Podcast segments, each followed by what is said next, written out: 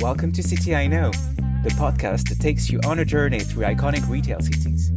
Fasten your seatbelt for immediate takeoff. The experts of Échangeur BNP Paribas Personal Finance, Matthieu Jolly and Elisabeth Menant, share the travel diaries with you.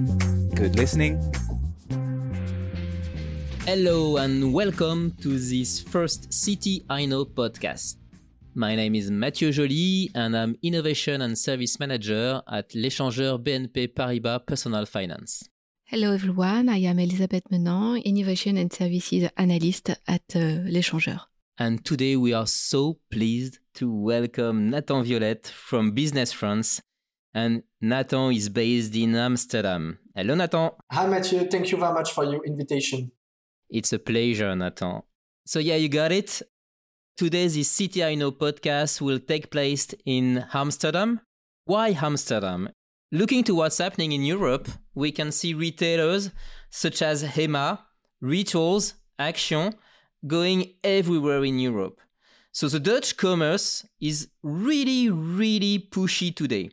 Exactly as it was in the 17th and 18th century when Dutch sailors were going in Asia to find papers and control all the paper market, for example, in Europe. Nathan, just to start, can you please explain to us what are the key trends today of the Dutch economy? Well, I think I'll first starting to sum up uh, what Netherlands is. It's a small country in Northern Europe with 17 million inhabitants, so it's not unpopulated. It's not crazy populated. It's like uh, some sort of a, a middle-sized country within Europe. However, it's a really growth champion, so very rich country. In 2018, before the COVID pandemic, they had a 2.4% of growth. Yeah, I know, you can't believe it. In comparison, Germany, 1.3%, and I'm not speaking about France now. In terms of GDP per capita, so the 21st in the world, if you put off every less than 5 million countries in this list, they're like in the top 5, top 10 of the most, the richest households in the world. The unemployment rate, crazy low compared to France. In France, do you know how much are we that year, Matthieu? I don't remember, honestly. Something like around 8%. Since many years, and especially now in the middle of the pandemic, they are at 2.7%. So just to conclude, Netherlands are simply a rich and prosperous country. An impressive figures that you shared with us, Nathan. What are the main consumption characteristic uh, of Dutch today? So I would say that the Dutch market, as it's rich for a long time already, is very mature and demanding. So to make you a bit different, you've got to use uh, digital strategies. The Dutch as well are bilingual at 90%. So they're very close to the um, Anglo-Saxon culture and very bound to this culture, even though they are part of the Germanic side of Europe, I would say. They have an extraordinary, extraordinary uh, absorption of the digital tools. The Dutch and the Finnish uh, are the people in Europe that use the most uh, digital tools, internet for consuming, buying finance products as well, and so on. So they're a big digital first adopter. And that's something that you might uh, understand when you are playing as a retailer in the Netherlands. As well, uh, 98% of the country has access to high speed internet, which is the first ratio uh, worldwide and uh, helps them, of course, to uh, do this uh, digital transmission, digital change, let's say. So you're mentioning the digital revolution and we know that, of course, due to the pandemic, digital is increasing very, very fast. It's been two years now that we are living this pandemic. How Dutch feel today? The Dutch are very confident in the future, even though they are a bit worried about uh, climate change.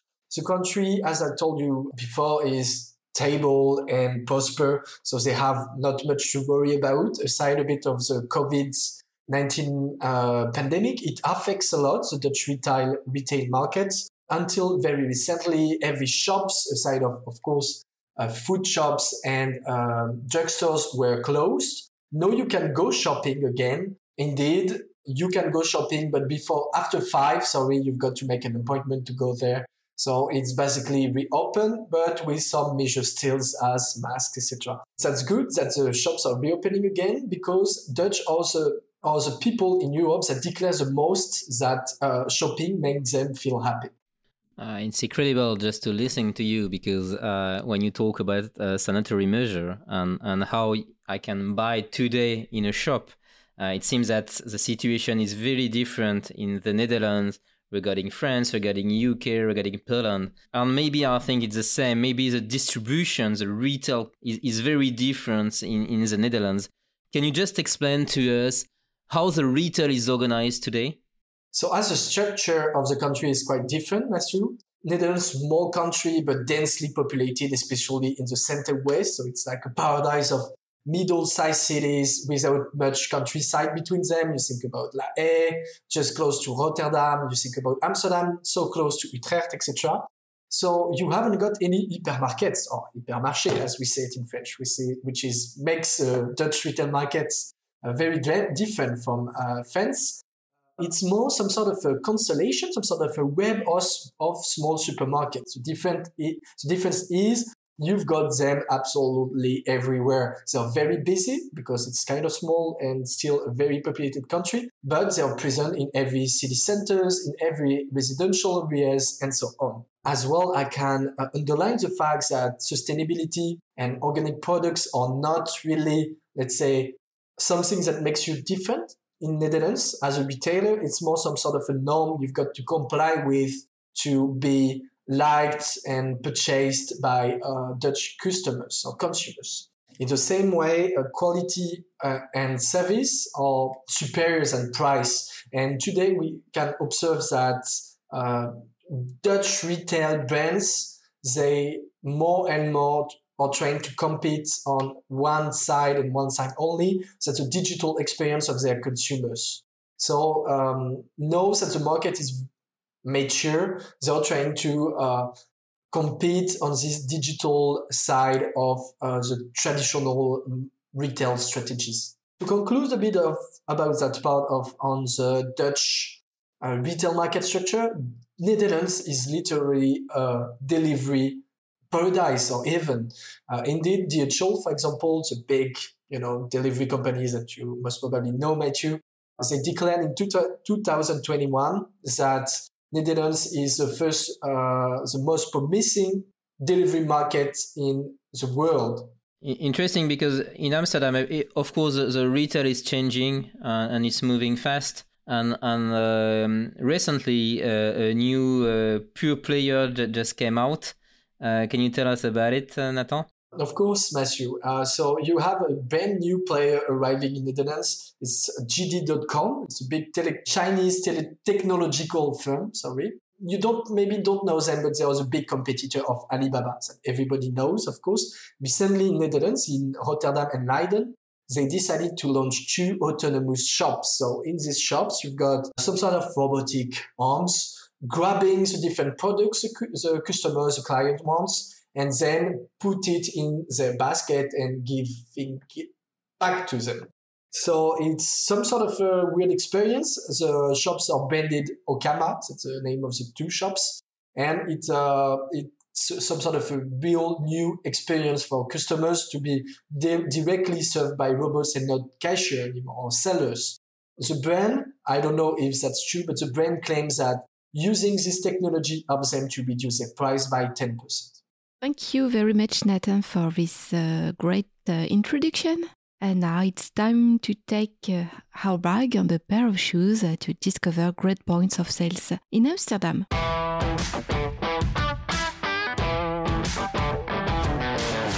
So let's start with uh, the lingerie store, uh, which is a store where you can buy underwear. Uh, there are 45 stores in the Benelux. I like this store because you know uh, that uh, inside the store there is a fitting room uh, with a smart uh, mirror. And these mirrors uh, scan my breast with a 3D scan technology. So that's great uh, as it tells me the right size of a bra I should wear. So it's very useful. And uh, because, uh, you know, I have uh, just maybe a question for you. Uh, do you have any idea how many women uh, actually know the size of bra really adapted to them? I'll say 80%? I would say maybe 70%.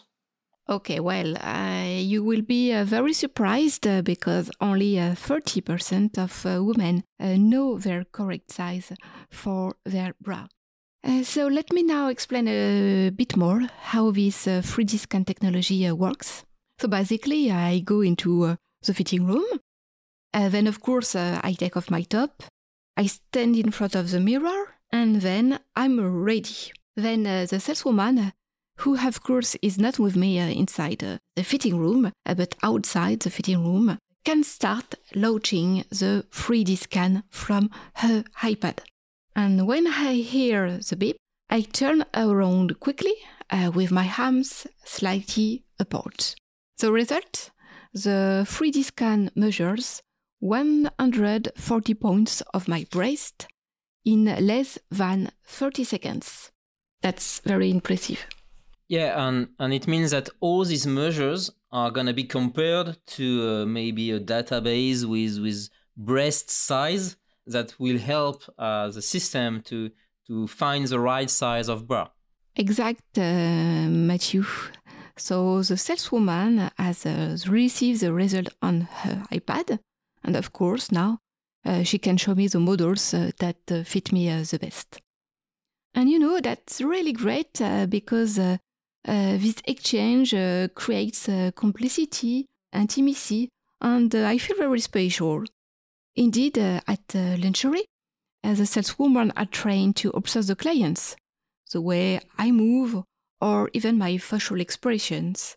And uh, then from that, uh, she can suggest bras uh, that fit my personality, of course. The second function that I like very much in the fitting room is that I can also take pictures of myself thanks to the camera on the top of uh, the mirror. So I try on a bra, uh, I take uh, a picture. I try another bra, I take another picture, and so on. This way, I don't need to try on many times uh, the same bra. I just need to have a look at the pictures on the mirror and uh, compare. Uh, so, uh, yes, uh, I hear you, dear audience. the 3D scan technology, it's not very new. At uh, Échangeur, we have already experimented it with startups as a SIZY or 3D look. But here uh, at Lingerie, the impressive thing is that they have deployed it in all their stores. Remember, 45 stores? And uh, they are using this technology for five years now. That's a really uh, interested uh, point from a point of view, of course. Yeah, and, and what is also very interesting is uh, when we enter the stores, we didn't know that uh, this uh, smart mirror was existing. Um, it, it, was the saleswoman who, who showed it to us. And, and why that is because it's not, you know, tech for tech, uh, but it's really a tool that they are really using every day with every customers who need some help. And why that is because it's helped to create a new relation, a special relation. And the second thing, which is really impressive in, in, in this technology, is that Lingerie did it itself. Um, they didn't buy a solution somewhere. Uh, no, they created everything by themselves. And of course, maybe it explains why today uh, they are so proud of it and why they are using it in every of their stores. Yes, uh, thank you, Matthew. So don't hesitate to visit uh, Lingerie. Now let's start with the second uh, concept store. As you know, Amsterdam is also the city of bicycles and even of uh, new forms of mobility. By the way, uh, I ran into an atypical concept store. Now we are going to play together and let's see if you can guess. Here we go. At the entrance, there is a bar where I can have a drink or a snack on the go. Second, uh, there are also yellow sofas on which uh, I can sit and chat. I can also find a comfortable space where I can work. And finally, uh, there is a shop uh, where I can buy uh, clothes, uh, design items, and even electric bikes. Matthew, Nathan, do you know where I am? Do you have any idea? I'll say a railway station. Nathan? I literally have no clue. Okay, so for Nathan and maybe Matthew, one last clue. We are going to listen this music. This is not a car. This is different. This is your car. Or a car for all of you. Shareable like a Okay, I get it. Uh, it's Lynk & Co. Yes, great. Thank you, Elisabeth.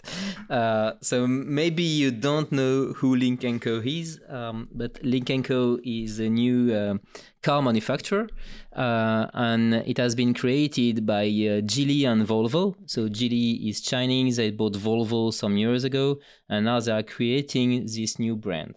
What is interesting with Lynk & Co is when you are entering the stores, you are not entering a car dealership you won't see a car or you won't see cars uh, in it. But as Elisabeth mentioned, yes, there is a couch. Yes, you can uh, telework there. Yes, you can buy product, etc. So if it's not a car dealership, it really looks like a club, a club where uh, the company uh, is trying to help the member of the communities to be together and to share something together.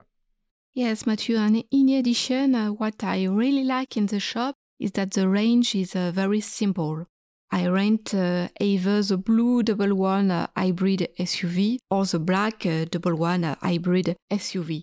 So only two models. And the rental model is also very simple.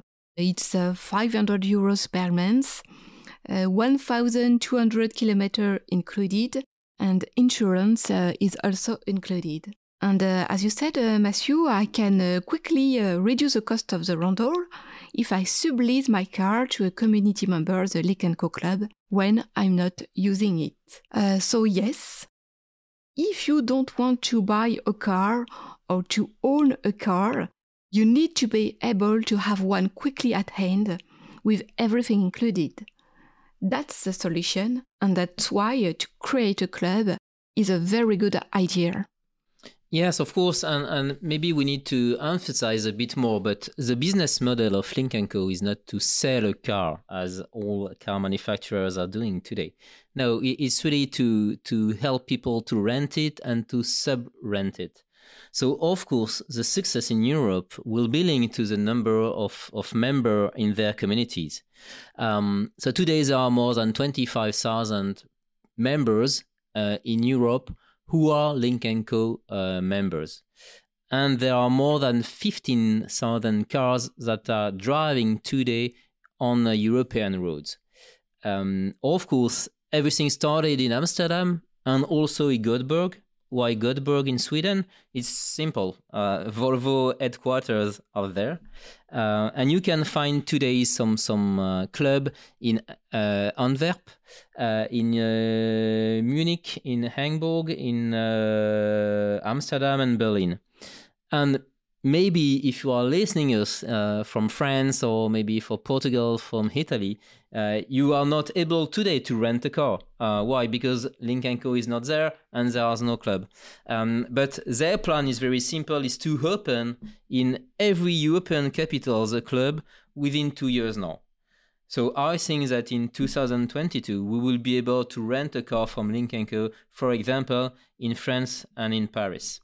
In Amsterdam, we'll talk about uh, bras, uh, we talk about cars. So let's talk, Elisabeth, uh, about something that you love chocolate.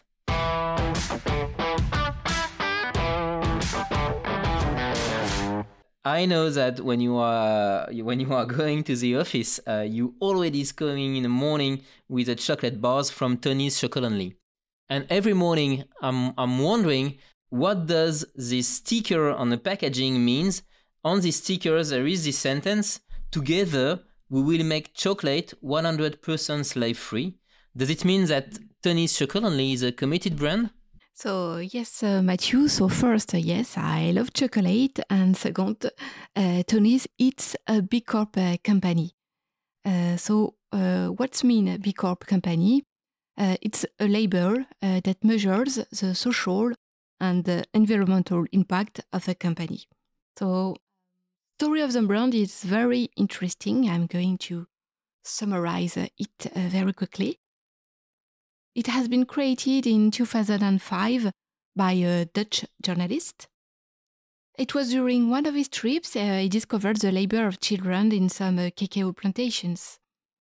And uh, basically, uh, he wanted to fight against this, so he decided to do something. But he didn't create an NGO, but uh, he started a business. And more specifically, uh, he set up a chocolate uh, company. Uh, another point that is very interesting uh, is that he could have uh, chosen to work with more respectful cacao suppliers. But no, he said, no way, I need to help the people who are actually suffering. And he, he added, if I don't work with them, I'll make these populations even more vulnerable and uh, I don't want to, uh, and uh, it's not the good way to eliminate child labor. So yes, we can say that Tony's Chocolonely is a mission company, and the mission of the company is uh, to give the producers the means uh, to have available income by paying them an additional premium uh, to compensate for the low price of cacao, for instance, but it's uh, only one example uh, that I have uh, read it uh, on uh, their annual report. Because uh, yes, I know this story because in the Tony's shop in Amsterdam, you can find the annual report and you can know everything about the brand. Yeah, and that's interesting because you you you, can find it in stores. And of course, um, Tony's Chocolonely is a brand, so the brand is being sold in supermarket all over the, uh, Europe. But they also want to be sure about the distribution to control it, and that's why they created stores in Amsterdam, and also to show that you know the commitment is is, is not only PR, uh, but it's really something that they are working on and, and really drives their business. So on the walls, you can see sentences, you can see figures, you can see uh, NGO that they are working with.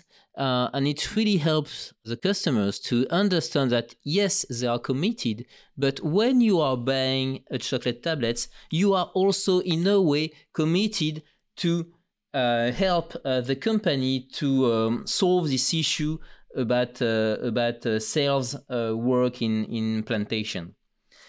And what I really like with Tony's Chocolonely is yes, they are committed, but they are not really serious. The brand is very colorful, and what they are trying to do, they are trying to do that with pleasure, uh, with a lot of fun. As they are saying, they are crazy about chocolate and they are serious about people. And if you want to try this this this fun, uh, for example, you can go at the end of the stores where there is a, a wall uh, with um, chocolate tablets.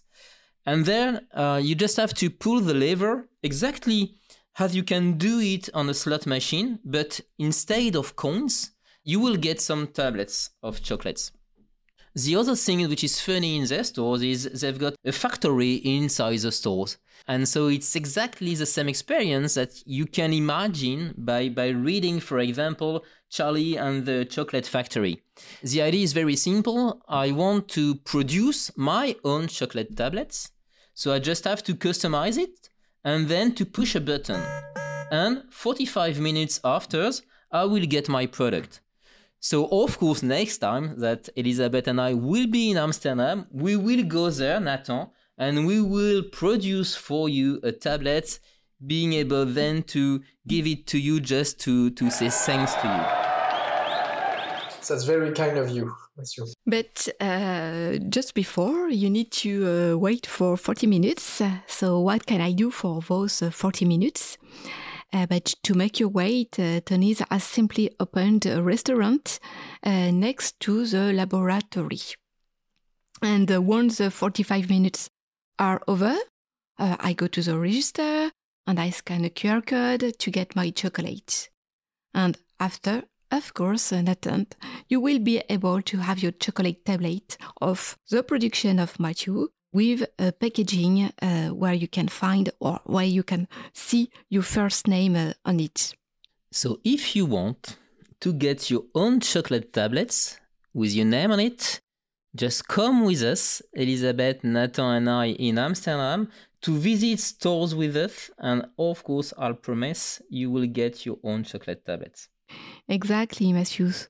So, if I had to summarize uh, our impressions of retail in the Netherlands, I would say that uh, there is a really big focus on uh, citizen commerce. By citizen commerce, I mean retail that uh, fosters uh, social inclusion. We could see it with uh, Tony's Chocolonely, but also remember this must be a Dutch thing uh, because the Fairphones or the Repair Cafe are also Dutch brands.